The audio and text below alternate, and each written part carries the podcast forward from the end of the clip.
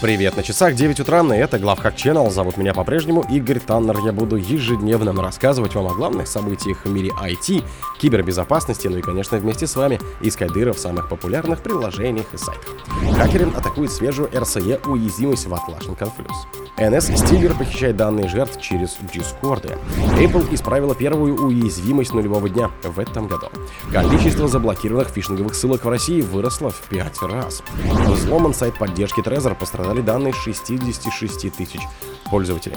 Админ Бридж форума приговорен к 20 годам под надзором. Спонсор подкаста Глаз Бога. Глаз Бога это самый подробный и удобный бот пробива людей, их соцсетей и автомобилей в Телеграме. Хакеры атакуют свежую RCE уязвимость в Atlassian Confluence. ИБ-специалисты сообщают о массовых попытках эксплуатировать RCE уязвимость, которая была раскрыта на прошлой неделе и затрагивает версию Atlassian Confluence, выпущенную до 5 декабря 2023, а также некоторые версии, поддержка которых уже прекращена.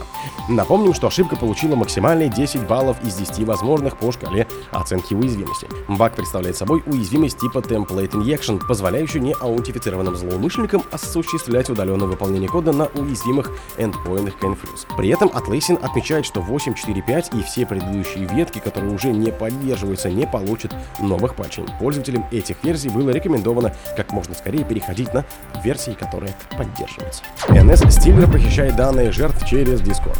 Исследователи обнаружили новый инфостиллер на базе Java, который использует бота Discord для слива конфиденциальных данных, похищенных со взломанных хостов.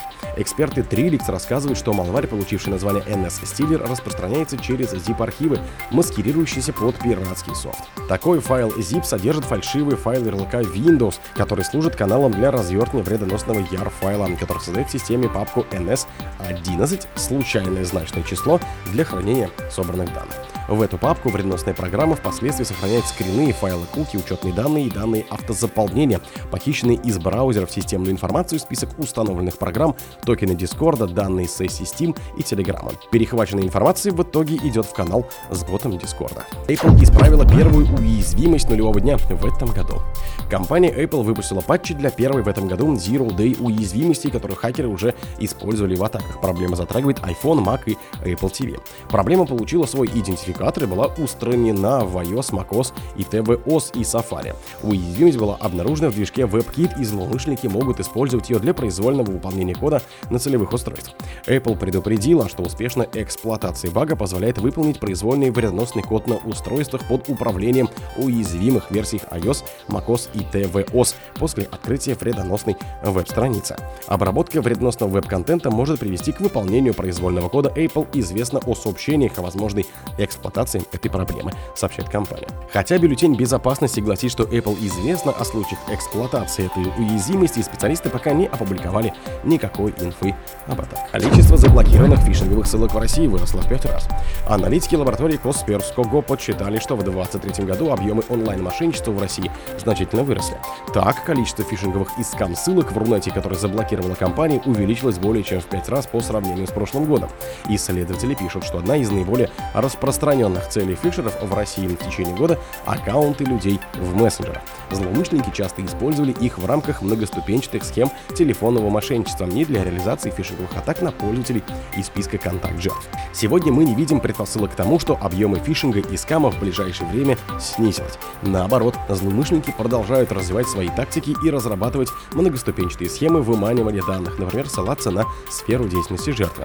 Такие атаки значительно усложняются в случаях, когда начинаются с сообщения в мессенджеры якобы от знакомого или сотрудника в той же сфере или сопровождаются фальшивым голосовым сообщением, рассказывает Сергей Голованов, главный эксперт лаборатории Косперского. Взломан сайт поддержки Trezor, пострадали данные 66 тысяч пользователей.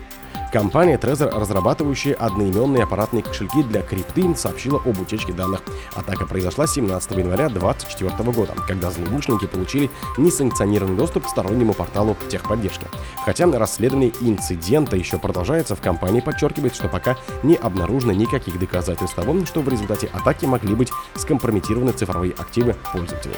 Ваше устройство Trezor остается таким же безопасным, как и вчера, уверяет производитель. Однако информация о 66 тысяч пользователей, которые взаимодействовали со службой поддержки Trezor в период с декабря 21 по настоящее время, могла быть раскрыта злоумышленниками.